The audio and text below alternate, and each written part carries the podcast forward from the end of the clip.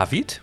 Weißt du noch, in welcher Folge wir uns über Spieleanfänge unterhalten haben? Uff, willst du jetzt eine Zahl wissen oder wie? Ja, ich will eine Zahl wissen. Als ob, äh, nee, also geschätzt, warte, geschätzt. Ich mache jetzt einfach so, ich mache jetzt einfach so irgendwie blau irgend so einen Wert, so wie bei, bei so Game Shows, wo man so möglichst nah rankommen Ja. muss. Zwölf. Digga, zwölf. Nix. Ja. So, ne? Ja. 34, Miro. Folge 34. Ja, ist doch nah dran. Und wir sind jetzt in Folge. äh, äh, 74? Richtig. Ah, cool, richtig Es geraten. ist nicht verdoppelt, es ist, steht auch sonst in keiner intelligenten Beziehung zu dieser Zahl, außer dass sie beide auf einer 4 enden. Oh, krass. Und man könnte jetzt überlegen, ob es quersummenmäßig irgendwie was Interessantes gibt, weil das muss man immer machen. Muss man. Ähm, das eine ist 7, das andere ist 11. Ja, sind beides Primzahlen. Ja, wir nehmen am 12. auf. Beziehungsweise, nee, wir nehmen am 12.10. auf. Und dazwischen, zwischen 10 und 12 ist die 11. Also, bam. Man könnte auf jeden Fall sagen, wir haben den Zeitpunkt sehr gut gewählt. Nein, pass, pass auf. Heute mal. Es, ist- es wäre ja auch doof gewesen, wenn wir das direkt nach dem Anfangsthema gemacht hätten. Das hätte ja voll hässlich ausgesehen. Deswegen ist es schlau, dass wir erst jetzt Genau, über Enden sprechen. das stimmt. Ne? Das stimmt. Das haben wir natürlich damals von langer Hand geplant. Das ist richtig. Damals haben wir uns schon gedacht, wenn die Quersumme. Nein, Quatsch. So, wir reden heute über Spieleenden. Hallo. Ähm, weil über Spieleanfänger haben wir schon gesprochen. Und es ist schon ein bisschen her. Ja, wir wissen ja auch beide noch genau, was wir da gesagt haben. Absolut. Aber wir reden immer so viel über die Spiele dazwischen. Und ähm, deshalb machen wir heute mal so ein bisschen den Sack zu in der Hinsicht. Und ähm, Miro, wir haben im Vorgespräch gerade beide schon gemerkt, dass wir beide sehr, sehr ähnliche Probleme mit Spieleenden haben. ähm, namentlich. Also ich finde es sehr schwer, mir Spieleenden zu merken oder mich daran zu erinnern. Ja, das stimmt. Und ich glaube, es ist sehr interessant, mal darüber zu reden, warum das eigentlich so ist. Ja, genau. Und äh, wo es dann vielleicht doch mal anders ist. Ja, exakt. Sehr gut. Ähm, das machen wir auch gleich. Und äh, vorher, David, frage ich dich, was hast du gespielt? Miru, äh, ich habe ein Spiel tatsächlich bis zum Ende gespielt. Verrückt. Es passt insofern sehr gut jetzt. Und äh, ein Spiel nicht, weil es eine Demo ist, Oh. aber ich möchte von der Demo auch erzählen. Aber ich Ah. erzähle erstmal von dem Spiel, was ich äh, zu Ende gespielt habe. Cool. Und ähm, möchte das. we- Weiß nicht, ma- magst du Monty Python? Äh, total, ja, ja, sehr, sehr. Dann solltest du das definitiv spielen. Okay. Und alle, die Monty Python mögen, sollten es absolut spielen. Es ist jetzt im Game Pass, es ist neu da reingekommen. Das heißt The Procession to Calvary. Okay. Und das ist ein, ein Point-and-Click-Adventure, was komplett besteht aus gemeinfreien Bildern aus dem Renaissance-Zeitalter. Sehr gut. Das ist so ein bisschen wie bei Monty Python-Filmen. Ja. Diese, diese Comic-Intros und Interludes, Ja, die ja, immer mal diese- wieder so haben. Das ist ja auch immer so ausgeschnitten aus alten Gemälden, irgendwie neu zusammengepappt. Ja. Komplett respektlos gegenüber diesen Kunstwerken. und äh, häufig sehr lustig. Ja, und immer so ein Und bisschen an der Schwelle Spiel zum LSD-Trip. So. Ja, genau. Und dieses Spiel ist sozusagen äh, diese Monty Python Intros, Interludes als Point-and-Click-Adventure. Es, es, ich ich habe mich sehr gut unterhalten. gefühlt. Es hatte ein paar wirklich witzige Lacher drin. Es hat sehr viel ziemlich abgefuckten Scheiß drin, der so, ähm, ja, der also etwas wirklich sehr, also die übertritt die Grenze zur Geschmacklosigkeit schon sehr häufig, aber das will man von einem Monty Python Sketch ja eigentlich auch. Tatsächlich, total. Insofern ja, ja. passt es ganz gut. Aber das hat nichts wirklich mit denen zu tun. Nein, Okay. es hat nichts mit Monty Python, es ist nur die gleiche Machart. Okay. Das ist ja jetzt nicht, also ne, das ist zwar kreativ, aber jetzt auch nicht so wahnsinnig neu. Ähm, aber das komplett durchzuhalten in einem Point-and-Click-Adventure, ähm, das ist schon eine Leistung. Für wen? Für den Spieler, oder wie? Typen. Bitte? Für wen ist das eine Leistung? Für den Spieler oder für den? Na, ich finde, es ist eine, eine Leistung, das so gut zusammen zu kombinieren, Okay. weil also de deine Hauptfigur ist halt auch einfach ist so eine Ritterin, das ist auch einfach aus so einem Porträtbild von irgendwie einem Renaissance-Maler rausgeschnitten, das ist dann animiert. Okay. ähm, diese Figur mit so wabernden Gliedmaßen. Und du läufst dann eben durch diese Gemälde, die auch teilweise dann neu zusammengesetzt sind und dann teilweise Dinge aus unterschiedlichen Gemälden da reingeklatscht sind. Und daraus bestehen sozusagen diese, diese Szenerien, dieses Point-and-Click-Adventures, das ja, das so ganz klassisch ist, wie die so früher waren. Ne? So 2D, du läufst so von links nach rechts oder halt so aus dem Bild raus, ähm, klickst Sachen an, kombinierst Sachen, hast ein Inventar. Ähm, aber eben immer mit diesem Twist, dass das eigentlich so alte, ehrwürdige äh, Renaissance-Gemälde sind, die also wirklich komplett durch den Kakao gezogen werden.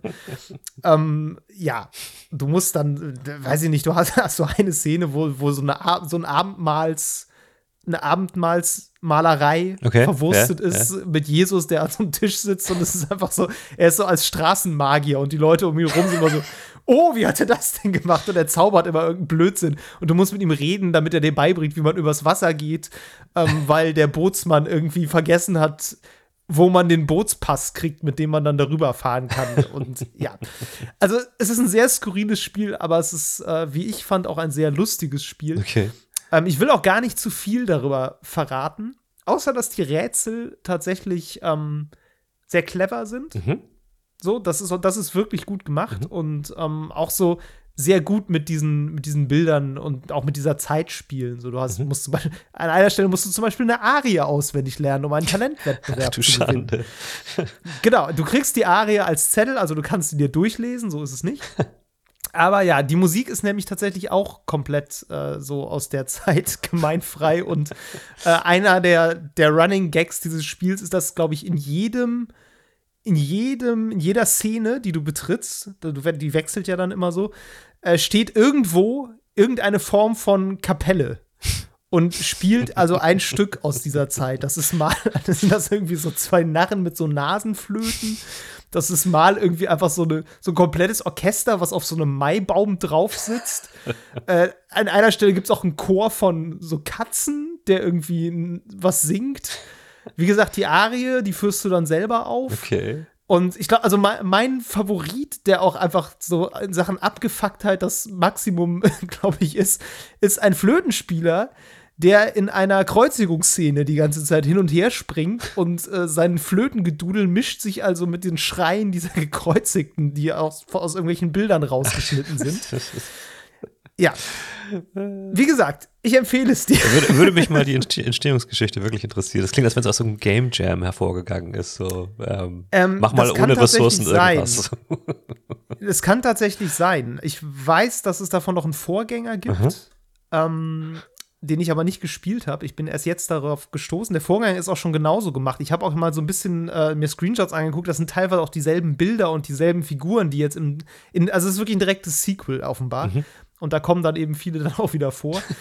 ähm, ja, das ist tatsächlich ganz spannend, weil das ist wohl auch mit, mit diesem, ähm, wie nennt sich das, Adventure Creator für Unity Ah ja, okay. nennt sich Mhm, das. Das ist so ein, so ein Plugin, was du kaufen kannst, wo du dann so Visual Scripting hast. Also du musst nicht unbedingt coden können, Mhm. sondern kannst halt einfach dann so, so verbinden, was wann passieren Mhm, soll, wenn mhm. man wohin klickt. Und damit hat er sich das wohl zusammengeklickt. Es gibt auch ein paar Stellen im Spiel, wo er das selber aufs Korn nimmt, dass er immer noch nicht richtig coden kann und immer noch Spiele programmiert wie so alte Macromedia-Flash-Dinger. Das ist äh, auch sehr schön. Cool, sehr gut, ja. The, Proce Genau. The Procession to Calvary, okay. Calvary, genau. Ja, also irgendwann, David, werde ich mal äh, aufhören, nicht zu fragen, was du gespielt hast, sondern werde dich präz präzise fragen, was hast du denn aus dem Game Pass gespielt? Das Weil das ist so ein bisschen dein nicht Ding. Wobei ich auch lustig Ja, finde. so ich finde es auch lustig, irgendwie, äh, gleichzeitig ist Back for Blood irgendwie neu gekommen, alle Welt will das spielen, alle reden darüber, aber du nimmst Possession to Calvary, so ein kleines äh, Mega-Indie-Game, finde ich cool. Ich finde es gut. Ja, Back for Blood ist halt erst heute im Game Pass raus. Ich habe das gerade eben installiert und werde es sicher Okay, die nächsten okay, gut. spielen. Aber Procession to Calvary ist auch nicht lang, ne? Vier Stunden Ach, cool. ungefähr, würde ich mal sagen. Kann man gut mal so zwischendurch wegspielen. Ah, Ähm, man liebt es. Das ist, Ist sehr dafür wirklich ganz schön. genau, ein anderes äh, Spiel, was ich gespielt habe, ähm, ist wie gesagt eine Demo Okay, ja. zu einem Spiel namens äh, Inscription Ähä. mit Y. das, Also wie Inschrift, aber mit Y, damit es okkulter klingt wahrscheinlich. Das sagt mir gar nichts. Ähm, hatte mir auch erst nichts gesagt. Ich habe dann da bei Eurogamer äh, eine Preview zugelesen. Mhm. Das kommt jetzt im Oktober raus und es gibt jetzt, wie gesagt, eine Demo bei Steam. Und das klang sehr interessant. Und daraufhin habe ich mir das mal angeschaut. Mhm. Ähm, das ist von einem Spieleentwickler, der hat vorher unter anderem ein Spiel namens Pony Island gemacht. Ich weiß nicht, ob du das kennst. Nee, auch das kenne ich nicht. es klingt erstmal super niedlich Ja. und äh, es spielt auch sehr damit, dass es niedlich klingt. Es geht, äh, das ist so ein so ein pixeliges Arcade-Spiel, wo du irgendwie immer so, ich glaube, so Ponys spielst, so ein Pony spielst, was eben so ein Hindernisparcours entlang läuft von links nach rechts. Und du musst, glaube ich, einfach nur rechtzeitig springen. Und der, das wird aber immer abgefahrener. Und der Twist ist irgendwie, dass du das auf so einem Arcade-Automaten spielst, der vom Teufel besessen ist. Und ich habe da nur mal so kurze Eindrücke von gesehen, aber das durchbricht wohl auch dann irgendwann ständig die, die vierte Wand und das ganze Spiel verändert sich die ganze Zeit. Also, das ist wirklich nur so die Fassade und das bröckelt immer mehr so durch, dass da eigentlich ganz schön abgefuckter Kram Okay. am Laufen ist. Ich, es hat mich so ein bisschen erinnert, vielleicht so an dieses, wie bei Doki Doki Literature Club. Ja, ja. Ich weiß nicht, kennst Ja, du das das? ist- ich. Dieses, das ist ja so, ein, so eine Visual Novel, die dann auch irgendwann so völlig in ganz seltsame Dinge abdriftet und du auch so, ähm, weiß ich nicht, so, so tut, als würde das Spiel von einem Virus zerstören Mhm, und so, also mhm. solche Dinge. Und dieses Inscription geht in eine ähnliche Richtung. Es ist im Grunde ein, ähm, ein Roguelike-Kartenspiel. Vielleicht ein bisschen wie Slay the Spire, so. Okay. Ähm, du, du sitzt in diesem Spiel an einem Holztisch in einer Hütte, so bei Kerzenlicht. Gegen, dir gegenüber sitzt so eine ziemlich skurrile Gestalt, so irgend so ein alter, bärtiger Waldschrat. Der ist dein, quasi dein Gegenspieler. Und ähm, gegen den spielst du quasi dieses Kartenspiel. Und bei diesem Kartenspiel erzählt er quasi die ganze Zeit, dass du eine Reise durch den Wald gemacht hast und diese Begegnungen, die du da hattest, spielst Ah. du sozusagen als Karten. Okay. Und es funktioniert dann so ein bisschen wie, ähm, ja, wie Magic the Gathering, vielleicht auch so etwas auf eine okkulte Art und Weise. Du hast immer so, es gibt so Eichhörnchenkarten. Mhm. Die Eichhörnchen musst du immer spielen, die kannst du dann opfern und mit Blut, was du dadurch kriegst, kannst du dann Kreaturen spielen. Genau. Es ist, Okay. wie gesagt, es ist, ich sehe dich in der Webcam äh, kurz zucken. Ja, es ist irgendwie eine, eine okkulte Form des Kartenspiels. So, und ähm, ja, du spielst dann Wölfe und irgendwie so Wiesel und andere Waldtiere und kannst dann halt mit denen angreifen und musst dem anderen dann eben Lebenspunkte abziehen. Die Lebenspunkte sind Zähne, die in eine Waagschale geworfen werden. Und wenn die Waage zu weit auf eine Seite tippt, äh, gewinnt oder verliert eben der jeweilige Spieler. Okay. Ähm, so, das ist erstmal das, was man in der Demo macht. Es deutet sich aber schon mehr als deutlich an, dass das nicht alles ist.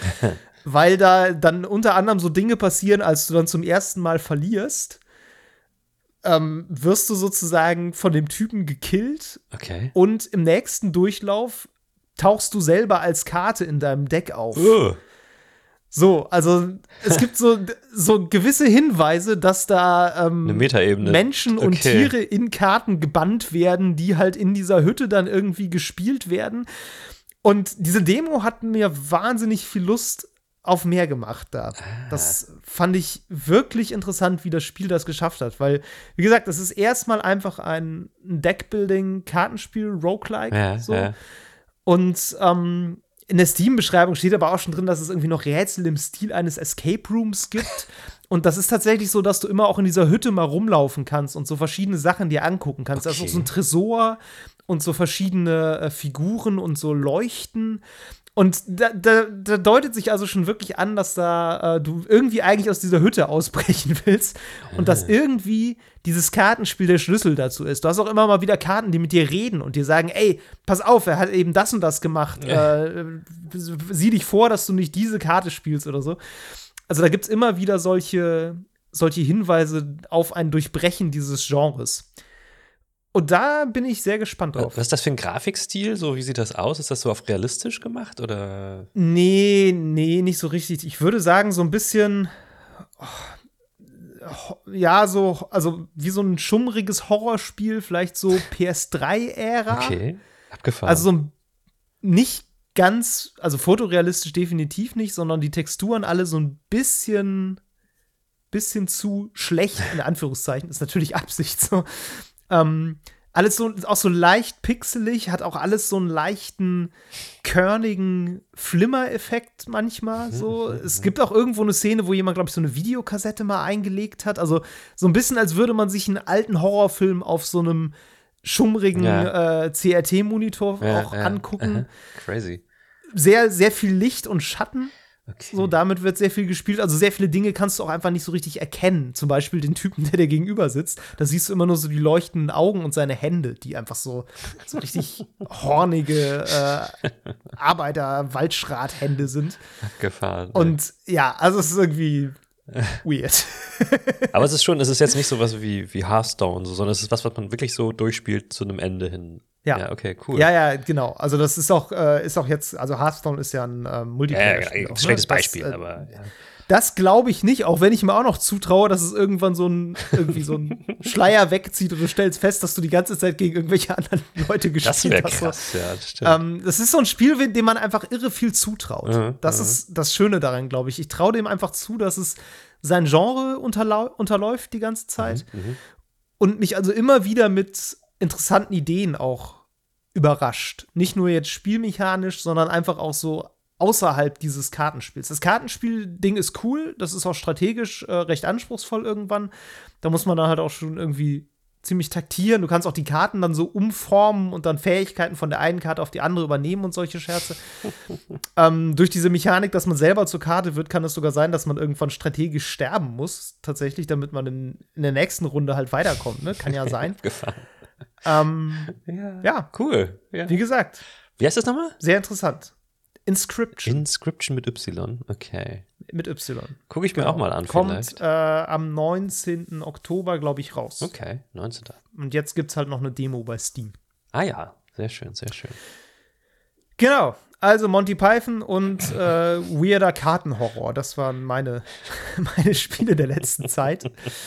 ähm, ja, was hast du denn gespielt? Ähm, ja, also ich habe weiter äh, Deathloop gespielt. Bin auch immer noch ähm, Fan. Allerdings bin ich tatsächlich, und das war so ein bisschen meine Befürchtung, allerdings liegt das nicht, glaube ich, so konkret an Deathloop. Jetzt an so einem Punkt, wo es nicht so wirklich vorangeht bei mir. Ich weiß nicht so genau. Mhm. Ich will jetzt nicht sagen, ich weiß nicht so genau, was ich machen soll, weil ich weiß schon irgendwie, was ich machen soll, aber irgendwie, irgendwie passiert es nicht. Ähm, ich bin halt im wahrsten Sinne des Wortes in so einem Loop gefangen. Irgendwie schaffe ich äh, eine Sache nicht und fange dann immer wieder am Morgen an und so. Und mir wird dann auch ab und zu klar, dass ich tatsächlich noch nicht hundertprozentig begriffen habe, wie das wirklich funktioniert mit den Loops. Ähm, ja. Aber es ist dennoch, es ist dennoch sehr cool. Also ich, trotz meiner äh, Abneigung gegen 60s und etc., was ich erzählt habe in der letzten Folge, es ist ein mega Spiel. Also muss man echt sagen. Und ähm, mir gefällt das ganz gut. Mir gefällt auch, ähm, mir gefallen die Waffen sehr gut, mir gefällt das Waffen, mir gefällt das Waffenhandling. Ähm, ich habe auch keine Probleme mit der Bewegung und allem. Also ist jetzt nicht so, dass ich keinen Progress gemacht habe. Ich komme tatsächlich gut voran, aber ich bin gerade in so einer Brickwall gelandet, wo, wo ich jetzt äh, ein bisschen länger brauche, um den nächsten Schritt zu machen. Und da ist mir aufgefallen, dass das habe ich öfters mal bei so Spielen so und dann ist es manchmal so, dass ich die dann liegen lasse und dann keine Ahnung ein paar Monate teilweise nicht spiele und dann erst wieder aufgreife und dann geht es wieder ganz schnell weiter oder so. Aber es ist jetzt tatsächlich so, dass ich schon mal hier und da irgendwie in, in, in ein Ratgeberstück irgendwo in einen Guide geguckt habe, um, um voranzukommen. Und ähm, ja, bin so ein bisschen versumpft, so im Mittel, im, im Midgame, sag ich mal so. Darf ich mal fragen, was, welche Stelle das Problem ist? Ähm, also was, was musst du machen, was du nicht schaffst? Das ist, eher, das ist eher so, dass ich nicht genau weiß, was jetzt als nächstes passieren muss, damit ich weiterkomme. Also, und ich bin jetzt so ein bisschen dabei, mhm. so verschiedene kleine so Sidequests, so, oder ich, ich halte sie für Sidequests zu tun, ähm, damit, äh, damit irgendwas getriggert wird. Ich habe das Gefühl, ich muss irgendwas auslösen, damit es weitergeht. Ähm, ich muss ja. jetzt, abgesehen davon, ist, glaube ich, jetzt der nächste Schritt, diesen, diesen, wie heißt der nochmal, der Typ mit der Wolfsmaske, den muss ich erledigen. Den habe ich noch nicht erledigt. Äh, Alexis Dawson. Genau, Alexis. Aber um das zu tun, muss ich erstmal zum Nachmittag, glaube ich, kommen oder zum Abend. Ich weiß nicht genau. Ich glaube, wann ist die Party am Abend? Ist die Party natürlich ist die Party am Dies Abend. Logisch. Ja. Ähm, dahin muss ich erstmal kommen. Deswegen ähm, überlege ich jetzt, was kann ich in den Tagszeiten vorher noch Sinnvolles erledigen, um bis dahin zu kommen und ihn dann mir zu schnappen. Und da habe ja. ich jetzt ähm, so ein paar Sachen probiert, wie ähm, es gibt diese Stelle ähm, oder es gibt so einen Raum, der ist versteckt unter diesem äh, diesem Spiel, was dieser, wie heißt dieser andere Fuzzi mit diesem, mit diesem, äh, mit diesem Charlie Montague. Genau, dieser Charlie, Charlie fucking Montague, Montague, der hat da drunter so einen Raum unter seinem, unter seinem Schloss, wollte ich schon sagen, wo, wo man auch nur mit diesem, mit diesem wie heißt die, mit diesem Armband reinkommt. Mit dem Classpass Genau, reinkommt, ne? so, Von, von genau. äh, Frank. Und das versuche ich jetzt- Der, der, ganz kurz so zur Erklärung, der, ähm, der Classpass ist so ein Item, was dir alle Kräfte nimmt und auch nur noch ein Leben dir gibt. Genau, nur so kommst du, Leben. nur so kommst du offiziell auf die Party rein. So. Und das ist jetzt mein Problem. Ich versuche jetzt, bevor ich zum Abend komme, um Alexis umzulegen, versuche ich Mhm. mit diesem Class Pass, den ich mir am Morgen hole, dann diesen Raum unter Charlie Monte, Montagues ähm, Haus zu erreichen. Und das ist natürlich enorm schwer. Ja. So. Ich weiß, das ist wahrscheinlich Ja. ein Nebenquest, das muss ich wahrscheinlich nicht tun. Aber wenn ich das Ja. nicht mache, dann würde das bedeuten, dass ich jetzt einfach nur skippe den ganzen Tag bis zum Abend. Und das, da bin ich mir ein bisschen irgendwie zu stolz für. War ich auch, Mero. Das lässt nach. Okay. ähm, Die Skip-Funktion hat einen Grund. okay, okay. Die ist schon absichtlich da. Ja, aber es gibt, also es gibt in dem Spiel, Man darf die benutzen, deshalb ist die da. es gibt in dem Spiel so ein paar so Sidequests, die ich einfach nicht so richtig schnalle. Ähm, was ab und zu, glaube ich, auch tatsächlich damit zu tun hat, dass ich ähm, auch wiederum zu stolz bin, ähm, auf die deutsche Synchro umzustellen ähm, und mir so ein paar Details Ja. flöten gehen. Also zum Beispiel dieses mit, es gibt in der einen Welt diese, dieses mit diesem Rauchwettbewerb, da machen irgendwelche Ja. Eternalisten so einen Rauchwettbewerb und den kann man irgendwie, kann man irgendwie manipulieren. Aber das erscheint mir sehr komplex ähm, und das habe ich nicht so ganz gerafft. Deswegen mache ich das einfach Ja, das habe ich tatsächlich auch nachgeschlagen. Wenn man es Ja. gemacht hat, rafft man es. Ich weiß nicht, welches Brain sich das ausgedacht hat. Ja, das ja, ist relativ abgefahren, aber. Ähm, ja. ähm, äh, also ich kann empfehlen, ich habe das so gemacht, ich habe die Synchro auf Englisch gelassen und den Text auf. Das habe ich tatsächlich so. Das habe ich tatsächlich so. Aber so, irgendwie ja. scheint, scheint mir da irgendwas durch die Lappen gegangen zu sein. Weil ich, ich habe das mit diesem Rauchding nicht so richtig geche gecheckt. Aber Ja, das, da merke ich schon, das ist, glaube ich, nicht so wichtig. Das ähm, kommt mir, mich nervt es nur, das ist immer so bei so Games, wenn es in meinem Questlog als offen dasteht und einfach nicht weggeht. Das macht mich fertig, Mann. Deswegen bin ich immer wieder versucht, es doch noch mal zu probieren. Das ist äh, so eine typische Ja. Eigenheit. Nee, genau. Also insofern, ich bin noch mit Deathloop ganz gut beschäftigt und es macht mir auch, macht mir auch sehr viel Spaß. Ich habe dann aber auch noch was anderes gespielt und zwar habe ich mich äh, ein bisschen vom Hype anstecken lassen. Ich habe New World mir gekauft und gespielt. Ähm, von Amazon Games, das ähm, MMORPG. Ähm, haben vielleicht einige mitbekommen. Es war damals so, als das noch lange nicht raus ähm, war, war ich äh, in Berlin auf einer Preview dazu, wo ich auch die von Amazon Game Studios kennengelernt habe, mit dem ein bisschen geschnackt habe, mit dem damaligen Game Director. Ich glaube, der ist, ich weiß gar nicht, ob der noch dabei ist. Die, da ist ja irgendwie die Hälfte gefeuert worden zwischendurch von den Leuten und ganz viel anders gemacht worden. Ich muss aber sagen, ich meine, ich habe das jetzt nicht viel gespielt. Ich habe jetzt so sechs Stunden gespielt bisher in der finalen Version. Mir ist da jetzt noch nicht so ein großer Unterschied aufgefallen zu dem, was sie damals gemacht haben. Ich glaube, das waren eher so Unterschiede, die sich dann gerichtet haben an, an dieses, ähm, äh, wenn du richtig so Multiplayer-mäßig mit großen Fraktionen und so unterwegs bist und da gemeinsam Mhm. irgendwas machen willst, so große Fraktionskriege und so, weil das ist natürlich der Kern des eigentlichen Spiels, so, ne? Dass du ähm, Ja. mit Tausenden, angeblich Tausenden von Spielern in Fraktionen gegeneinander ähm, Schlachten schlagen kannst und dann halt ähm, in einer persistenten Welt Städte etc. erobern kannst oder auch aufbauen kannst ähm, und die dann gegen äh, die anderen Fraktionen auch langfristig verteidigen kannst und musst. Und dann halt in MMORPG-Manier auch äh, mit aller möglichen allen möglichen Tätigkeiten dein, dein Geld verdienen kannst, dein, dein Leben bestreiten kannst in dieser Welt. Ähm, ja, das habe ich alles noch nicht getan so richtig. Ich bin in den, in den ersten Zügen, aber ich finde, es macht einen sehr soliden Eindruck dafür, dass, ähm, dass man ja sonst so sagt, so ja, okay, nach WoW haben wir eigentlich sowas durchgespielt generell. Ähm, ich finde es, ich finde, Ja. es macht schon irgendwie macht schon irgendwie so ein bisschen süchtig. Also ich habe auch Bock, das nochmal anzuschmeißen und dann immer nochmal ein bisschen zu farmen und hier nochmal und da nochmal. Also das, das ist schon cool. So haben die schon gut gemacht und ich finde den Einstieg auch ganz, ganz, ganz schön. Ähm, insofern, ich bin zufrieden damit. Ich finde auch 39 Euro so als Vollpreis ist, ist völlig in Ordnung. Ähm, ich hatte eh noch so einen Steam-Gutschein, deswegen ähm, war das für mich ein, ein guter Buy. Ähm, das mit diesen, mit diesen Serverproblemen, die sie da ja immer noch haben, äh, Mhm. das ist natürlich so eine Sache, das finde ich, das finde ich echt krass. Ich habe mich dann aber auch noch mal ein bisschen ins Thema reingelesen. Es gab da Interviews ähm, zu. Es ist ja so, wenn du das dir jetzt holst, dann kannst du abends eigentlich das gar nicht spielen. Also musst du so zwei, zwei drei Stunden in, Okay. der, in der Schlange warten, bis du rankommst. Und das ist natürlich vor allen Dingen vor dem Hintergrund krass, dass das ein Amazon-Game ist. Und ähm, viele wissen das vielleicht, Amazon betreibt ungefähr alle Server für alle Spiele der Welt, die es gibt. So, Ja. warum kriegen die das nicht hin, dass sowas funktioniert. Mhm. So und ähm, ja, wie gesagt, ich habe ein bisschen, ich habe auch so ein Interview gelesen mit dem, mit dem Boss von den Amazon Game Studios und der hat dann halt auch mal gesagt, es ist nicht so, dass wir einfach nur zehn Server anschalten und dann funktioniert ja. sowas. Das ist halt mega komplex. Also der hat erklärt, ein Game-Server besteht aus ungefähr, keine Ahnung, zehn Maschinen, zehn Rechnern, die alle einzeln konfiguriert werden müssen. Die müssen alle untereinander, miteinander kommunizieren auf verschiedenen Ebenen. Die müssen alle angeschlossen werden an irgendwelche Systeme, wie zum Beispiel Bezahlsysteme, äh, an sowas wie Steam ähm, oder auch in verschiedenen Sprachen für verschiedene Länder konfiguriert werden und so weiter und so fort.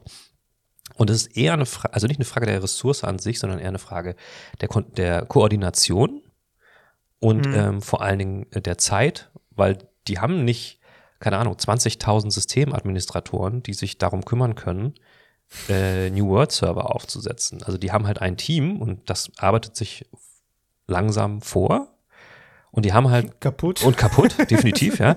Die haben trotzdem ähm, seit dem Launch die Anzahl der Server ähm, verdoppelt schon.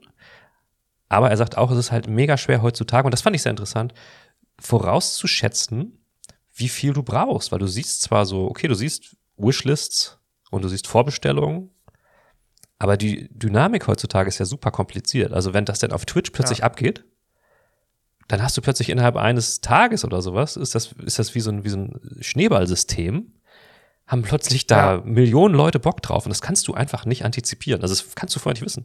Und es wäre auch total dämlich, äh, einfach zu sagen, okay, wir machen jetzt einmal 600 Server fertig vor Launch so und äh, die können wir halt dann auch anderweitig nicht vergeben an unsere anderen Kunden, die sehr viel Geld bezahlen so.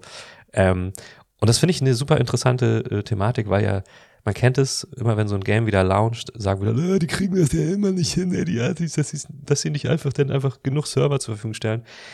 Es ist anscheinend mega schwer und nicht mal der Betreiber der meisten Server kann das ordentlich regeln, weil es einfach zu viele Variablen gibt, die, die damit reinspielen. Und das finde ich interessant. Ja.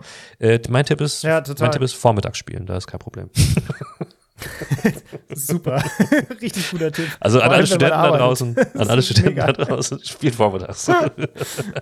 ja, ähm, das, ja, das mit so diesen Serverproblemen, ich meine, jedes Spiel, das heutzutage launcht, hat das ja, ja. eigentlich. Ne? Wenn das äh, nicht gerade irgendwie eine etablierte Marke ist, wo man schon weiß, wie viele Leute das kaufen, so, aber ja, selbst, selbst, da dann, ist, glaube ich. Ja, selbst da ist schwer. Du, und ich glaube, man kann davon mitnehmen, ne, wenn selbst, die, selbst, selbst Amazon nicht schafft, ja. ein MMO zu launchen ohne Probleme, ja. dann kann man das, du kannst es einfach nicht von einem Studio erwarten. Es, nee. es ist einfach nee. so. Man, man liest dann immer so, ja, das muss ja wohl gehen. Nein, es geht nicht. Du kannst es halt vorher wirklich nicht wissen. Ist einfach so. Ich meine, das ist natürlich auch mit der Grund, warum, warum werden immer äh, ausgiebige Betas und Alphas und sowas gemacht, damit sie halt äh, da schon, schon Daten sammeln können, die ihnen dann helfen, sowas später schneller zu skalieren. Aber ja. die genaue Anzahl von, von Leuten, die dann plötzlich bei Twitch gesehen haben, dass ihr Lieblingsinfluencer das gut findet und sie auch mit dem spielen wollen, das kannst du halt nicht wissen. Es hätte auch völlig anders nee. laufen können. Das ist einfach zu viel, ja, zu viel Faktor X so da drin.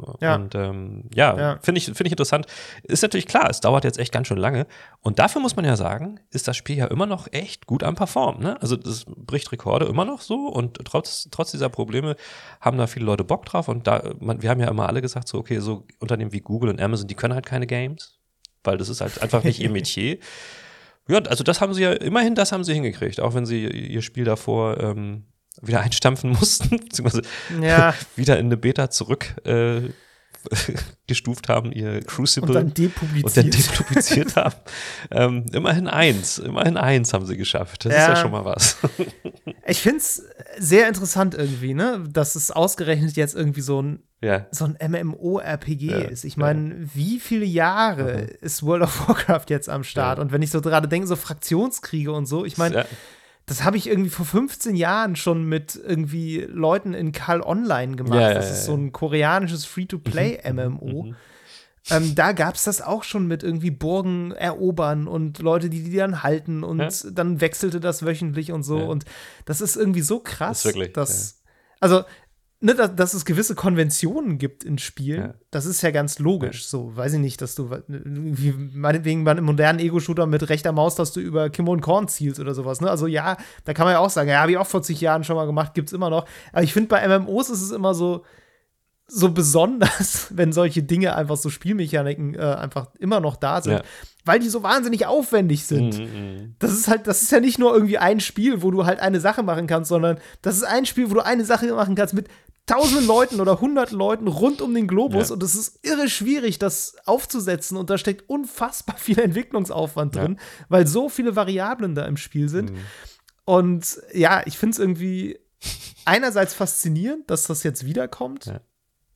Andererseits so ein bisschen ist jetzt auch nichts Neues. Nee, das ist, ich finde es vor allen Dingen natürlich mega interessant, weil, wie, wie du schon sagst, das ist ja eigentlich ein Oldschool-Genre so und das macht jetzt, ja, er findet jetzt total. wirklich, wir sind, er findet wir nicht dachten, das. Wir dachten ja echt, wir wären schon viel weiter. Wir dachten ja nach Destiny und so, jetzt wären wir eher so auf diesem MMO-Light-Trip. Genau. Was heißt weiter, ne? Das ist ja keine, keine Weiterentwicklung, das ist ja einfach eine, ja eine Fort- und Parallelentwicklung. Aber ich finde es spannend, dass jetzt quasi so ein Spiel kommt, was irgendwie so wieder so ist wie früher. Genau, und, und, sie haben ja mit den anderen Spielen, die sie versucht haben zu etablieren, haben sie ja eher neue Trends versucht zu chasen. Ne? Also haben sie Battle Royale machen wollen und, und alles, was, was, was jetzt ganz fresh ist, so. Aber das hat nicht funktioniert. So. Aber so ein Oldschool-Thema, ja. das funktioniert irgendwie.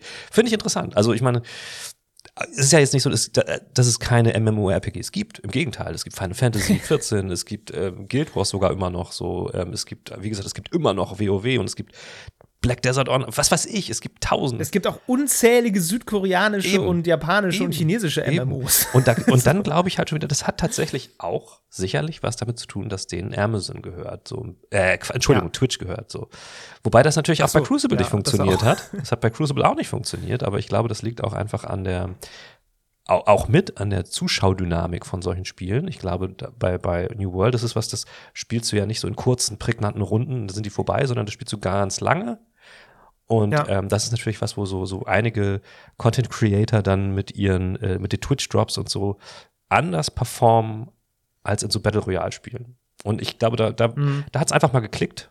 Ähm, und da haben sie Glück gehabt. Ich, ich glaube nicht mal, dass sie das, dass sie das bewusst irgendwie manipuliert haben. Ich glaube, da haben sie einfach Glück gehabt. So. Und ey, warum nicht? Ist cool. Also ich habe kein Problem damit. Warum nicht? ja. So.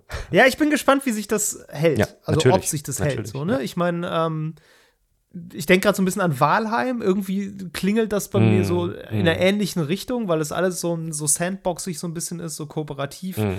Und auch so von der, ja, was heißt von der Ästhetik ähnliches Quatsch, aber das eine ist Wikinger, das andere ist irgendwie ja. Conquistadoren so, mhm. aber alles so ein bisschen re an realen Vorbildern zumindest so halb entlang designt. Ja. Wobei das wahrscheinlich auf New World noch mehr zutrifft als auf Ja, ich meine, Valheim ist natürlich, das ist ein andere, das ist ein Survival-Game, das ist nicht so, nicht so grindy. Also New World ist tatsächlich einfach grindy. Du grindest am, am Anfang, ja. also, sammle 600 dies, sammle 200 das und also so, wie man das kennt. So, aber, okay. Ja. Gut, aber es erinnert mich insofern, weil Valheim ja auch diesen mega Hype zum Start ja, hatte, genau. dann ist es sehr abgeflacht, so, ist ja auch klar, weil Leute das am Anfang viel spielen und dann immer weniger. Dann Logisch. irgendwann hast du so eine Kernzielgruppe, die das immer weiterspielt. Mhm. Und wenn die groß genug ist, dann geht es dem Spiel auch gut. Das müssen nicht permanent 100.000 Leute spielen. Das reicht, wenn das genau. 5.000 bis 10.000 sind. Ja, und so. dann hast du halt. Ähm, weil die, ja. die anderen kommen wieder, wenn du ein Update machst. Exakt. Und ich bin ein bisschen gespannt, wie das bei New World jetzt Genau, wird. da kommt es halt genau darauf an, wie, wie gut kommen sie mit Update an, an Start, ne? Also mit neuem Content. Ja. So, das, daran wird es hängen. Und ähm, das ist ja bei Valheim auch so ein bisschen. Ich glaube, da hat das jetzt auch relativ lang gedauert und da müssen sie jetzt, glaube ich, auch erstmal wieder ihren, ihren Groove finden. Aber ey, es gibt Games, die die sind seit Jahren irgendwie stabil am Start. Ähm, einfach dadurch, dass sie immer wieder, keine Ahnung, ob das jetzt Ark, äh, Ark Revival, wie heißt das, mit den Dinos ist da, Ark Survival, Ark bla. Survival Evolved. Die sind einfach Jahrzehnte, äh, nicht Jahrzehnte, aber jahrelang da, weil die einfach immer wieder Content-Drops bringen. Und darauf kommt es ja. an. So. Ja. ja, so sieht's aus. Ähm, ja, aber bei New World ist erstmal kein Ende in Sicht. Danke. bitte, bitte, bitte. Im Gegensatz zu diesem Segment dieses Podcasts, das nämlich jetzt endet und übergeht in das Segment, in dem wir über unser Thema reden, nämlich Enden. Enden. Ja, David, ähm, vielleicht erinnerst du dich ja noch, äh, vor ungefähr zwei Folgen, beziehungsweise in der vorletzten Folge, kam ich im Gespräch darauf, dass wir doch mal eine Folge über Enden machen sollten. Ich glaube, ich habe über Days Gone gesprochen, wenn ich mich nicht ganz täusche. Das ist möglich. Ähm, und weil, weil mir einfach äh, da durch den Kopf ging, wie gewichtet ist ein Ende, wenn man ein langes, langes Spiel spielt, vor allen Dingen, wenn man so ein Open-World-Spiel spielt, beziehungsweise wie kann eigentlich ein Entwickler ein gutes Ende machen? Oder wann ist ein Ende schlecht? Und deswegen äh, ja. habe ich dich jetzt einfach nochmal drauf festgenagelt und gesagt, ey, lass doch mal dieses Enden-Ding machen. Und dann haben wir beide überlegt, und du hast es vorhin schon angedeutet, uns sind echt relativ wenig Enden eingefallen, weil die sind anscheinend gar nicht so wichtig für den Spieler. Ist ja auch fast schon logisch, weil man verbringt sehr viele Stunden mit dem, was vorher kommt. Das Ende an sich ist dann meistens nicht so lang und bleibt nicht so oft hängen, oder? Ich meine, woran ja, liegt das? ich habe so ein bisschen darüber nachgedacht, auch was, also was ist das Ende eines Spiels Mm, überhaupt? Ne? mm. Wo fängt das an? Das ist ja so ein bisschen, ne? Also wo, da, wo der Anfang ist, ist rela relativ einfach. Wir haben ja auch schon über Spielanfänge gesprochen, da fällt einem ja jede Menge auch ein. Ja. So, das ist ja irgendwie was, was sehr, sehr catchy ist, was auch catchy sein Genau, muss. damit du dran bleibst. Weil das ist ja nicht nur den, der Teil, mit dem du das Spiel den Spielenden verkaufen musst, sondern ja häufig auch der Teil, mit dem äh, das Studio den Publisher überzeugen Ja. Ähm, das geht ja häu- häufig Hand in Hand und äh, dieses Slice, so die erste Stunde, anderthalb Stunden, die muss halt sitzen. Mhm. Money up front. ähm, und das Ende ist halt auch sowas, ich meine, wir, wir kennen das beide so aus unserem Alltag als äh, Guide-Schreiber. Mhm. Ähm, du brauchst eigentlich in, bei vielen Spielen keinen Guide für den Endboss schreiben. Nee. Weil danach sucht niemand. Den ersten Boss, den wollen alle besiegen. Mhm. Oder noch eher so das erste kleine Hindernis im Spiel, auf das man stößt. Da kannst du super einen Guide drüber schreiben, weil da, das wollen Leute alles wissen. Mhm. Aber den Endboss von einem 60-Stunden-Spiel oder sagen wir mal 20 Stunden vielleicht auch, klar, den findest du auch im Internet, so ist es nicht. Aber wenn man jetzt da aus Auf, Ausru Aufrufzahlen ökonomischer Perspektive rangeht, Ja. ist es so ein bisschen, ja, lohnt sich nicht. Nee. Weil die allermeisten Leute, die sehen das Ende eines Spiels nicht. Und das ist mir aufgefallen, als ich darüber nachgedacht habe. Das ist natürlich bei mir auch bei ganz vielen Klar. Spielen der Fall. Die habe ich nie zu Ende gespielt. Natürlich. Ähm, aber viele Spiele habe ich auch zu Ende gespielt. Und trotzdem war es da so ein bisschen, dass ich so manchmal dachte, ja, das ist erstens nicht der Teil des Spiels, der mir am meisten in Erinnerung geblieben Mhm. ist. Und zweitens auch irgendwie, also oft ist er mir gar nicht in Erinnerung Mhm, geblieben. So, mhm, ne, mhm. Beispiel Control. Ich habe hier so oft über Control geredet und ich habe mich so über dieses Spiel gefreut Ja. und ich mag es so gerne. Ich kann dir beim besten Willen gerade nicht mehr aus dem Kopf sagen, was am Ende von Control Ja, sie ist passiert. irgendwie ja dann sich bewusst, dass sie die Chefin ist und ihr Bruder, der ist dann, oh Gott, oh Gott, ich weiß. Boah. Ja, guck, so, ja, das, der, der Bruder ist da und sie ist irgendwie die Chefin, aber ganz ehrlich, das ist eine Entwicklung, du hast noch, die hast du noch drei Stunden stimmt, mitgekriegt und dann stimmt. geht der Rest des Spiels weiter. Und was am Ende da ist, ey, ich habe keine Ahnung, da gibt's am Ende diese, diese paranormale Existenz, diese Polaris gibt's da noch, Ah, die spielt ja, am Ende irgendeine Rolle, aber ich weiß es nicht mehr. So, und Stimmt. ja, ja. ich, ne, ich weiß auch nicht, ob es, also zumindest für mich ist es auch nicht wichtig. So, das äh, entwertet für mich das Spiel nicht. Mhm.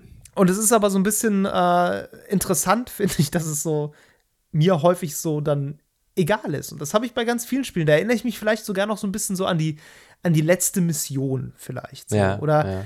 an den letzten großen Kampf. Das ist ja auch häufig sowas. Ja. Der letzte Bosskampf. Ich denke an God of War zum Beispiel, wo man am Ende, man am Ende noch diesen Kampf noch mal gegen Baldur hat, den man ja am Anfang Mhm, Ja, ja, genau. schon mal in gespiegelter Form eben auch hat. So, das ist der Endkampf. So, aber was genau danach kommt, danach kam irgendeine Cutscene, ja, Ja, mit, der, mit dem Sohn. Und dann kam der Abspann. Ja, und d- d- dann ist doch, ich, ich weiß nicht, ob ich es jetzt, das ist generell eine Sache. Musst du nicht erzählen. Können wir jetzt ist, hier ist auch schön, spoilern? wenn du dich da noch dran erinnerst. Ich wollte nur sagen, auf mich hat dieses, dieses Ende begann für mich im Grunde ab dem Punkt, an dem der letzte Kampf vorbei Ja. ist. Und ab da habe ich aber auch gefühlt schon wieder nicht mehr so richtig aufgepasst. Es ist aber witzig, dass du das mit den Ratgebern erzählst, weil ich, was, was meiner Erinnerung nach meistens ganz gut funktioniert, ist dann, wenn das Sequel kommt und du vorher noch mal schreibst, das ist bis hier passiert. Ähm, so Ja, geht's weiter, weißt du, stimmt. weil dann wollen nämlich die Leute alle noch sagen, stimmt ja, äh, ich will den neuen Teil jetzt spielen und es ist entweder lange her oder ich habe das Ende halt nicht gespielt. Jetzt muss mir jemand anders erklären, wie es ausgegangen ist. Das ist Ja. tatsächlich dann so ein Ding. Dann wollen die Leute es nämlich wieder wissen, weil dann ist es ja wichtig, was vorher passiert ist. Aber äh, hast völlig recht. Also ich muss aber schon sagen, es gibt ja einige Games und äh, sowieso kommt es natürlich darauf an, was für eine Art von Spiel man spielt. Also es gibt Games, die haben, die haben zwar eine Story, aber die ist eigentlich eher so ein Vehikel, um das Game in Gang zu bringen, jetzt Outriders oder sowas, ne, wo es ja eigentlich nur um was anderes geht. So. Aber es gibt ja Games, Ja. die sind sehr, äh, sehr fokussiert auf ihre Geschichte. Sagen wir jetzt einfach mal The Last of Us. So. Oder Ja. auch Teil 2, ist ja egal. Ähm, da, da, da, da weiß ich das Ende natürlich noch. Weil da ist das, spielt das eine Ja. ganz große Rolle, weil die Story so krass im Fokus steht. So. Ähm, und darum, na klar, also es kommt immer schon jeweils so ein bisschen drauf an. Äh, die Frage ist ja, kann so ein Ende ein, ein gutes, also wie soll man sagen, wenn du ein gutes Spiel hast und das Ende ist nicht so gut, macht das denn das Spiel bedeutend viel schlechter? So. Mhm. Weißt du, was ich meine? Ich, ich weiß, was du meinst. Es kommt sehr aufs Spiel an. Ja. Ähm, es gibt ein gigantisch großes Beispiel, ähm, was man mal aufziehen könnte. Ähm, ich weiß nicht, ob du das präsent hast, aber bei Mass Effect 3, da gab es eine riesige Kontroverse beim Ende. Ja, hab ich. Hast du präsent, ja. Hast du das, hast, Hab ich präsent. Hast du das auch gespielt? Äh, mir ist neulich eingefallen, dass ich eigentlich bis Ende des Jahres noch Master Effect Stimmt, die Legendary muss, um Edition. mein Versprechen einzulösen. Ja, ja, ja, ja. habe ich noch nicht gemacht, Nero. Tut mir leid. Ähm, ich weiß aber, dass es dieses Ende von Mass Effect 3 gibt, was, glaube ich, dir so den Anschein gibt, dass du voll viel steuern kannst und am Ende sind es irgendwie ist es dreimal das gleiche Ende und die Explosion hat eine andere Farbe oder so ähnlich sowas, ist ne? es. Irgendwie also es ist, es ist halt so, also man muss dazu halt sagen, es ist ja nicht nur, also die Leute waren sehr, sehr sauer, als das passiert ist. Als Mass Effect 3 ähm, rauskam, hat es ziemlich gute Kritiken, Kritiken gehabt, so, aber ähm, dann nach dem Release stellte sich irgendwann raus, die Fans waren alle mega, mega sauer, weil sie das Ende scheiße fanden. Das Ding ist, man muss es aber so sehen, es war nicht nur das Ende von Mass Effect 3, sondern es war ja das Ende der ganzen Trilogie. Und was ja. Mass Effect ja macht, was andere Spiele nicht so machen, ist, dass du ähm, deine Figur von Teil 1 mitnehmen kannst durch alle drei Teile ja. und den Shepard bis zum dritten Teil durchspielst. Und nicht nur das, deine ganzen Entscheidungen nimmst du sozusagen über alle drei Spiele mit.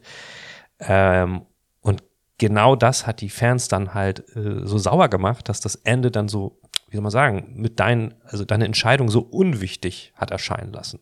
Weil am Ende mhm. endet das sozusagen mehr oder weniger so, dass du äh, diesen Endkampf hast, diese riesige Schlacht, dann stehst du vor so einer, vor so einer KI, die so in einer Kinder, die, wie so ein Kind aussieht und die stellt dich dann vor die Wahl, okay, du kannst entweder A, B oder C machen und je mhm. nachdem mhm. ähm, sterben äh, die oder die oder die. Letztlich ist es aber, ist der Outcome exakt der gleiche, wie du schon sagst, es gibt mhm. andere Farben, ja, so, also das, die Explosion hat eine andere Farbe. Ähm, und es wird in der Originalversion nicht eingegangen darauf, so was zum Beispiel mit den ganzen Kompagnons passiert, die du ja gerettet hast teilweise. Oder andere sind ja auch gestorben. Mhm. So. Also die, die Charaktere, die du wirklich lieb gewonnen hast, die spielen dann keine Rolle mehr. Das ist überhaupt nicht wichtig mhm. und somit halt dein, deine ganzen Entscheidungen auch nicht. Ähm, sie haben ja dann aufgrund dieses, dieses Shitstorms, der damals schon passiert ist, äh, in einem gratis DLC ähm, so, eine, so eine elaborierte Version dann rausgebracht, wo dann noch mehr Cutscenes drin waren, die sich dann auch bezogen haben auf deine deine Companions, die du bis dahin gerettet hattest, die dann ein bisschen erzählen, mhm. was noch mehr passiert ist und so. Und dann gab es aber eine riesige Kontroverse auch darum, ob das überhaupt okay ist, wenn die, ja, naja, wenn die, wenn sozusagen die in Anführungszeichen Künst, künstlerische, künstlerische Vision, die ja da jemand hatte, die Autoren, ja. geändert wird, weil die Fans ragen. Ja. Ob das überhaupt legitim ist, dass quasi jemand eine, eine Story schreibt, die irgendwie zu Ende geht, ähm, und die, die Leser finden es kacke und dann wird die umgeschrieben. Ob das überhaupt, ist, ist das cool so? Kann man drüber diskutieren so. Ähm, Ach, damals war das Internet noch unschuldig. das ist wirklich so. Das ist wirklich so.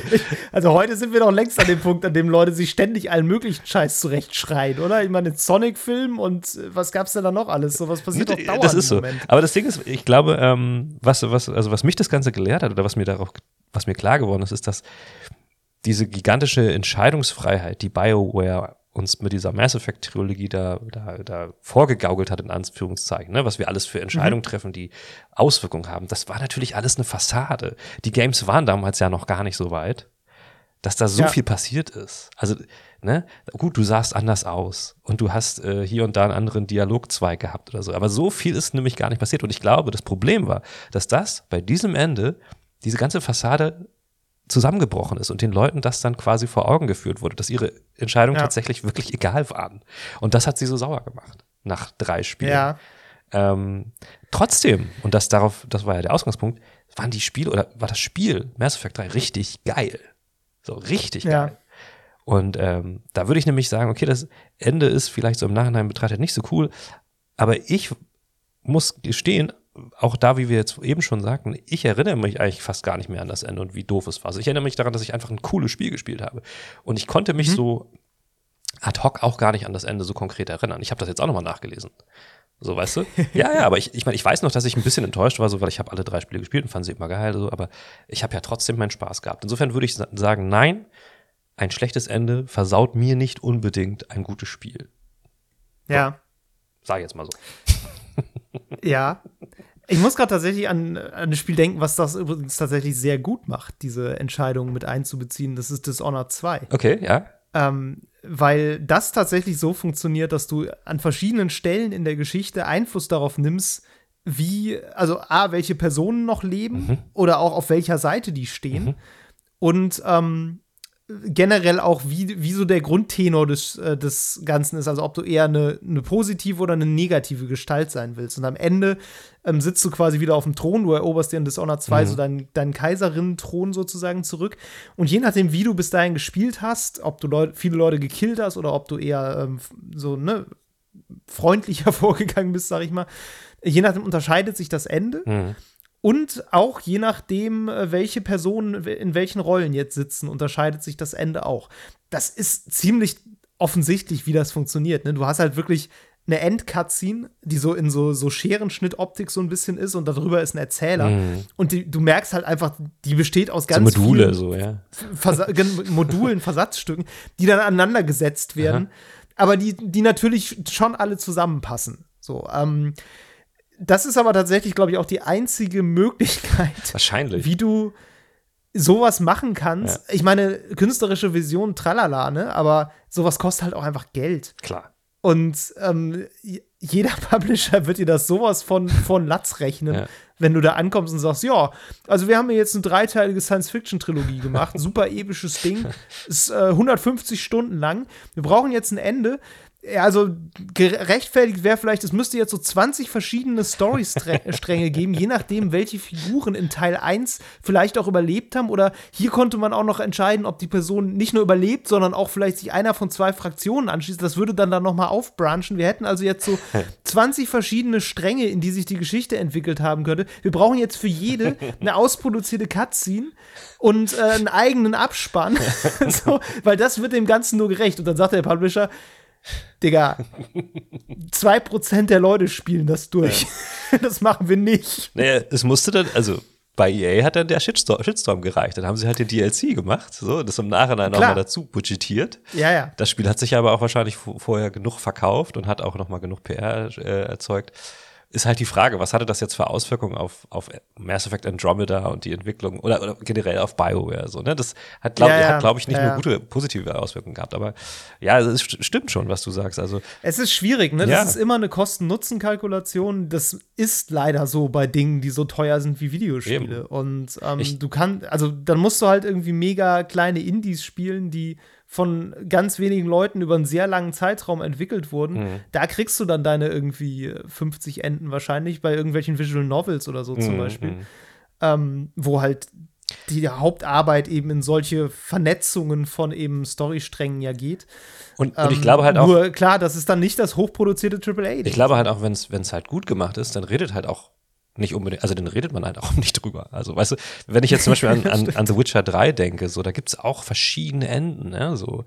Ähm, ja. Aber das ist halt so ein gigantisches Monster-Game, dass ich natürlich, also was heißt natürlich, aber ich habe das jetzt nicht viermal durchgespielt, um alle möglichen Enden zu sehen. So, ich hab, war froh, dass ja, ich dann irgendwann durch war, mein Ende gehabt habe und dann war mir das auch genug. Also ich habe ich hab jetzt nur gelesen, es gibt noch mehrere Enden, wo entweder Siri auf dem Thron endet äh, oder eben, wo sie ein Witcher wird oder dies oder das oder sie stirbt und ich weiß nicht mal mehr, welches ja. von den Enden ich hatte so. Aber äh, ne, das ist auch, auch wieder so, das ist ein 80 bis 100 Stunden Game so.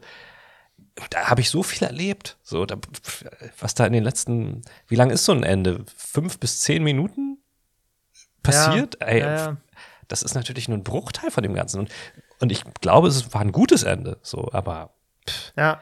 Also. Ja, die Frage ist ja wirklich auch, was man davon erwartet, ne? Ob, also ich glaube, ein, ein wirklich zufriedenstellendes Ende wäre für mich wahrscheinlich eins, was so ganz gut zusammenrafft, was so die Hauptthemen des Spiels waren. Mhm, mh. Vielleicht auch, wenn es so einen zentralen Grundkonflikt gibt, den in irgendeiner Weise vielleicht auch löst. Ja. Und, ähm, weiß ich nicht, ich, das ist so ein bisschen wie bei Filmen auch. Ich brauche nicht unbedingt einen Teaser für Sequel. Nee, auf gar keinen Fall. Muss, muss nicht unbedingt sein. Also, ich mag, dann mag ich es auch wirklich gerne, wenn es einfach so den Sack zumacht. Ja, ich weiß, ja. du hast äh, natürlich immer noch nicht Outer Wilds gespielt und ich will dir jetzt auch nicht das Ende verraten. ähm, aber das war zum Beispiel ein Ende, was mich also wirklich nicht nur sehr zufrieden gemacht hat, sondern wirklich, wo ich so wirklich so in so einem so einer meditativen Stimmung saß und das geguckt habe und dachte, richtig, richtig schön. Es ging, es ging einfach so, so auf einer richtig guten Note zu Ende. Also ein Happy End. Und hat auch alles. Ja, happy, das konnte man gar nicht so richtig okay. sagen, ob das okay. jetzt happy ist oder nicht.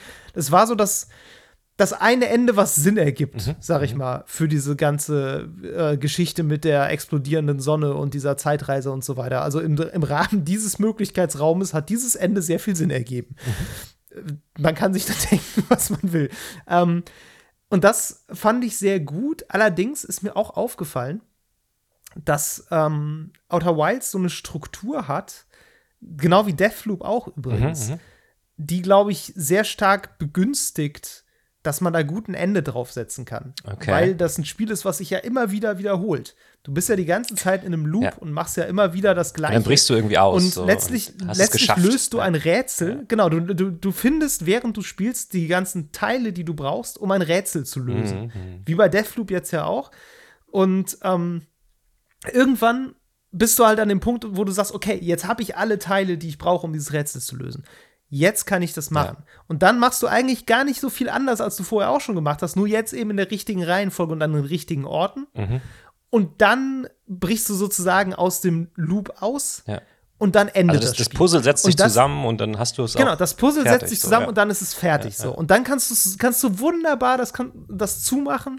Und dann kann es auch einfach vorbei sein. Und das gefällt mir fast besser so, als ähm, wenn ich so ein, so ein sehr lineares, ich sag mal, schlauriges Spiel habe. Vielleicht liegt es auch ein bisschen daran, dass ich so viele Roguelikes gespielt habe in den letzten ja, Jahren.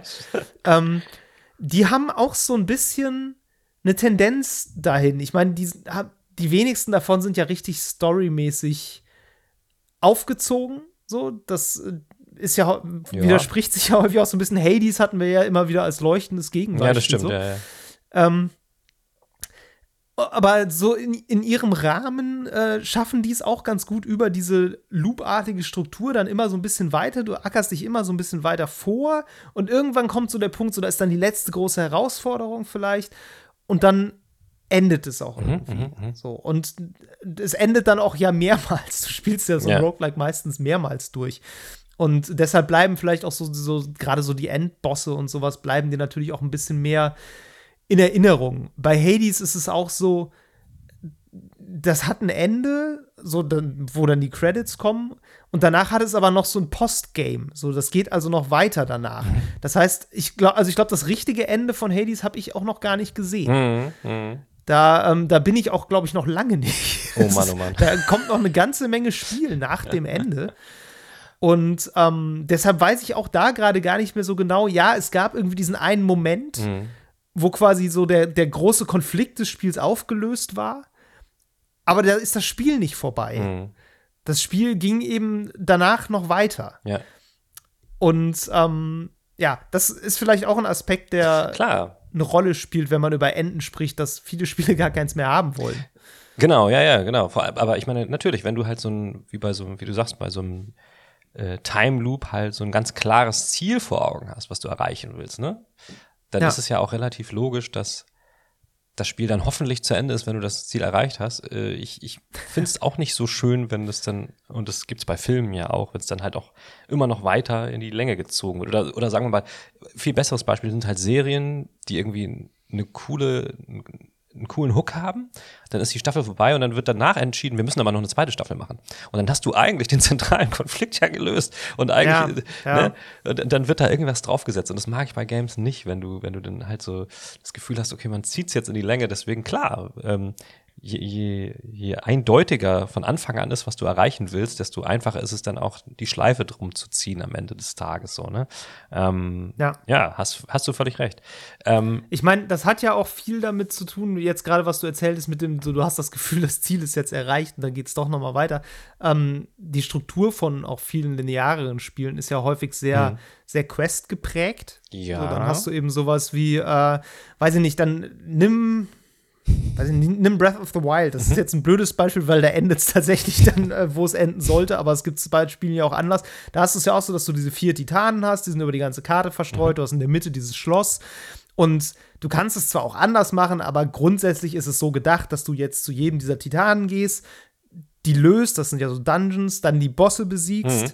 die vier Bosse und dann eben in die Mitte gehst und dann eben dieses Schloss ähm, eroberst und eben den Endboss besiegst. So. Und dann ist das Spiel auch vorbei. Aber es gibt auch genug Spiele, da ist es dann so, dass die geben dir so, ja, verschiedene Punkte, die du, zu denen du bitte hingehen sollst, um da irgendwas zu machen. Mhm.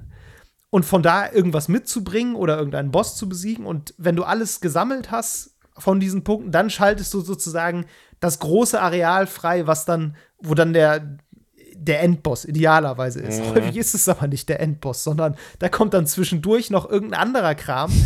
Und du hast einerseits immer diese Struktur, dass du jetzt bitte vier Schlüssel für das große Schloss suchen sollst.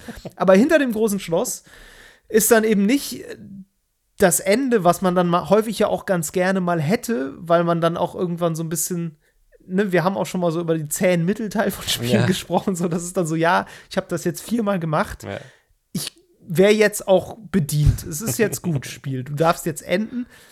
Tut es dann aber nicht, sondern es hat dann wieder noch irgendeinen Verrat ja, ja, und dann ja, ändert sich wieder irgendwas und leider sind solche Twists halt häufig nicht sonderlich clever, sondern eher störend und äh, dann zieht sich das Ende halt noch weiter hinaus und das sind, finde ich, auch Spiele, wo ich so ein bisschen so, so sehr unbefriedigt häufig von Enden bin, weil das ist dann eher weniger so ein, ja, jetzt ist die Reise zu Ende, schön, sondern eher so ein, boah, Alter, endlich. Ja, ja das, das, so, aber ja. Das finde ich immer schlimm. Das ist auch schade. Das eigentlich. ist total schade, ja, aber also, so ein bisschen was hatte ich halt auch bei, auch wenn es sonst halt grandios ist, aber bei Disco Elysium, ähm, da fand ich das Ende auch so, da, da, war ich auch irgendwann, auch irgendwann froh, dass es soweit war, weil es halt ein sehr slowes Game insgesamt ist. Mhm. Ähm, aber es lebt ja schon einfach von, ja, vom Erlebnis an sich, von den Dialogen, die halt auch ewig lang sind. Und das ist ja irgendwie der, das ganze Gimmick des Spiels, ist ja dieses, diese Länge und diese, diese elaborierte ja. Erzählung und alles.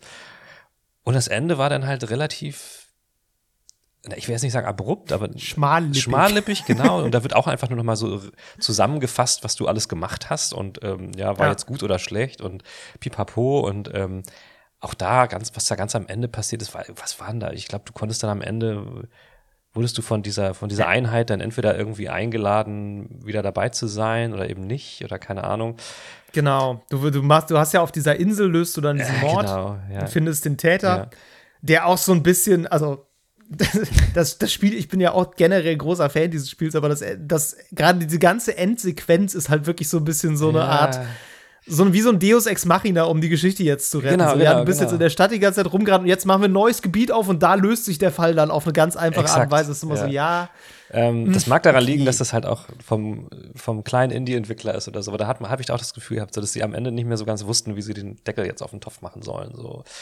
Und ja. das, das wirkte dann schon ein bisschen, bisschen enttäuschend. Aber ne, auch da ist es, da geht es halt eigentlich um was anderes. So. Und ich mag das aber schon sehr gerne und ich glaube, das ist für mich dann auch so das, nicht das perfekte Ende, aber ein sehr gutes Ende ist, wenn, wenn das Ende die Geschichte sozusagen, also den Bogen schließt so ein bisschen. Ähm, mhm. Ich muss sagen, und das hätte ich nicht gedacht, dass ich das sage, ich fand zum Beispiel das Ende von Ghost of Tsushima ähm, ganz gut. Insofern, weil es sich auf den, auf die Story halt krass bezieht. Also, ich weiß, gut, ist jetzt wahrscheinlich ein bisschen spoilery, also wer das nicht hören will, der muss jetzt einfach ein bisschen vorskippen, aber es ist halt irgendwie, es geht in dem Spiel ganz, ganz viel um diesen Konflikt. Okay, ähm, ist, der, ist, ist man jetzt ein ehrenhafter Samurai oder halt ein hinterhältiger äh, Dieb, der halt die Leute von hinten meuchelt, was man ja nicht darf als Samurai, weil das ja mhm. gegen die Ehre geht. So. Und man will am Ende am Anfang seinen, seinen Onkel befreien, der halt ähm, ein Fürst ist und äh, tut alles dafür, um den zu befreien. Dann macht man das und dann ist der aber plötzlich gegen einen, weil man halt unlautere Methoden verwendet hat und nicht wie ein Samurai halt frontal den Gegner konfrontiert hat, sondern die von hinten gemeuchelt hat, so weiter und so fort. Mhm. Und am Ende stellt sich dann raus, dass der, dass der, dass der äh, Shogun, also der Herrscher, dem eigenen Onkel den Auftrag gibt, den, die Hauptfigur halt ähm, zu töten, einfach weil er sich halt unehrenhaft verhalten hat, auch wenn er dadurch natürlich alles gerettet hat.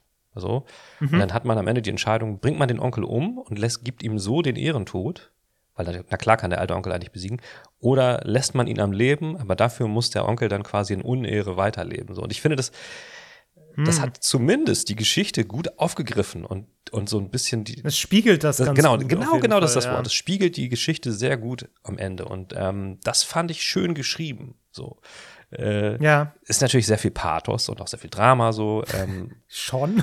klar, aber ich meine, das ist natürlich glaube ich, bei einer Samurai-Geschichte will man das ja auch irgendwie sehen. Vor allen Dingen, wenn die so, lehnt sich ja auch ganz bewusst an diese alten Samurai-Filme an. Das, die bestehen mhm. ja aus nichts anderem so. Ähm, aber das fand ich ein, ein gutes, passendes Ende, was mich auch befriedigt zurückgelassen hat. So. Ähm, ja. Wo auch nicht mehr so wirklich, finde ich, wichtig war, welche der beiden Entscheidungen ich getroffen habe. So. Und ich kann mir vorstellen, zum Beispiel bei Mass Effect haben sie wahrscheinlich gedacht, das machen sie genauso. Ist ja egal, was du entscheidest. So. Du hast es ja trotzdem geschafft, aber da war das eben ja, was anderes. Nee, aber also da muss ich sagen, so mag ich das, wenn ich das Gefühl habe, das Ende hat auch wirklich was zu tun mit dem, was ich da die ganze Zeit vorher gemacht habe. So, ne? Ja, total. Das, das finde ich auch eigentlich, also ich finde es generell eigentlich wichtig, dass eine gute Geschichte auch so Themen hat, die sich irgendwie durchziehen, mhm. die auch immer mal wieder auftauchen. Und äh, tatsächlich bei einem, also einem Ende zu einer Geschichte ist das, glaube ich, wirklich was, was sowas echt aufwertet. Wenn du wirklich merkst, okay, das zentrale Thema, so eine der, der, der Kerntöne, sage ich mal, dieser ganzen Geschichte, ist am Ende noch mal, noch mal da und klingt irgendwie noch mal an und vielleicht auch in einer sehr starken Art und Weise. Mhm. Und ich glaube, wenn ich jetzt wirklich mal so nachdenken würde, so richtig schwache Enden, die äh, empfinde ich, glaube ich, auch häufig so als, als schwach, weil sie das vielleicht gerade nicht tun. Mhm, also, mhm. ja, die wollen dann halt einfach das absolute Desasterende war ja zum Beispiel, hatte ja zum Beispiel Anthem.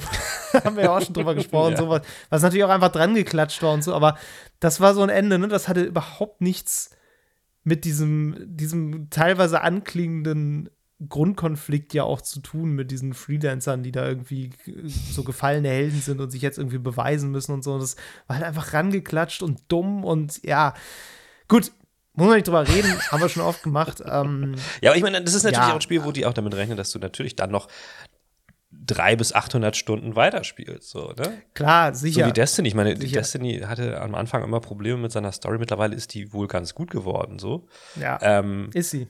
Ja, eben, siehst du, und, und, und da haben die sich anfangs ja keine Gedanken drüber gemacht, ob es jetzt einen geilen Abschluss gibt in der Story, so, weil das ist auch eh den Leuten egal, aber es ist den Leuten eben nicht egal. So. Und ähm, ja, ja. deswegen haben die dann retroaktiv dann da ganz viel noch dran rumgedoktert und gemacht und investiert und jetzt haben sie es geschafft, dass es, dass es eine gute Story ist. So. Klar, es gibt jetzt auch bei denen nicht wirklich ein Ende, jedenfalls ähm, kein abschließendes Ende, aber. Die wird halt, aber halt immer weiter genau, erzählt, Genau, genau. Das ist halt der, der Punkt. Ja, insofern. Sag mal, guckst du eigentlich Credits? am Ende, wenn die, wenn die dann laufen?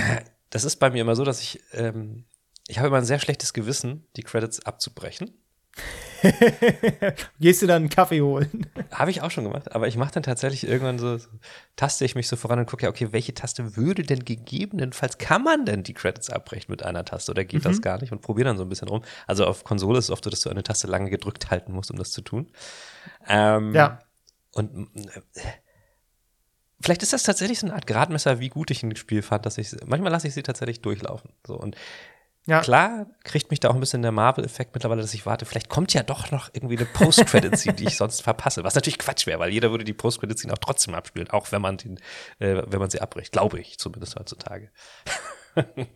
ja. Oder? Ja, doch. Ja, ja, ja glaube ich auch. Obwohl das eine angemessene Bestrafung wäre. Stimmt, ja. Ist ja wie im Kino rausgehen, dann kriegst du sie halt nicht, ne? Ja, das stimmt, das stimmt. Ja, aber ich mach das, das ist bei mir, glaube ich, auch ein bisschen ähnlich. Also ich sag mal so, Spiele, die ich einfach auch kacke finde, spiele ich auch häufig nicht durch. Sowieso. Deshalb komme ich da nicht in die Versuchung. Ja. Ähm, wenn ich schon mal überhaupt bis zu den Credits komme, dann ist das schon mal schon mal gut.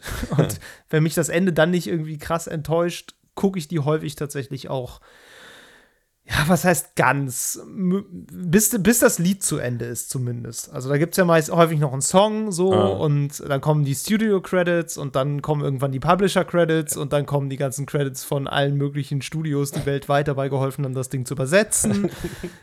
äh, die gucke ich dann nicht. Meinst du, meinst Aber, du, dass die, die. Es sei denn, ich will irgendwas wissen. Zum Beispiel, wer der Haupt wer den Hauptcharakter gesprochen ja, okay, hat auf Deutsch okay. oder sowas. Meinst du, dass die die Metriken sich angucken und gucken, wie lange, also wie viele Leute wirklich die Credits bis zu Ende gucken oder meinst du es denen egal?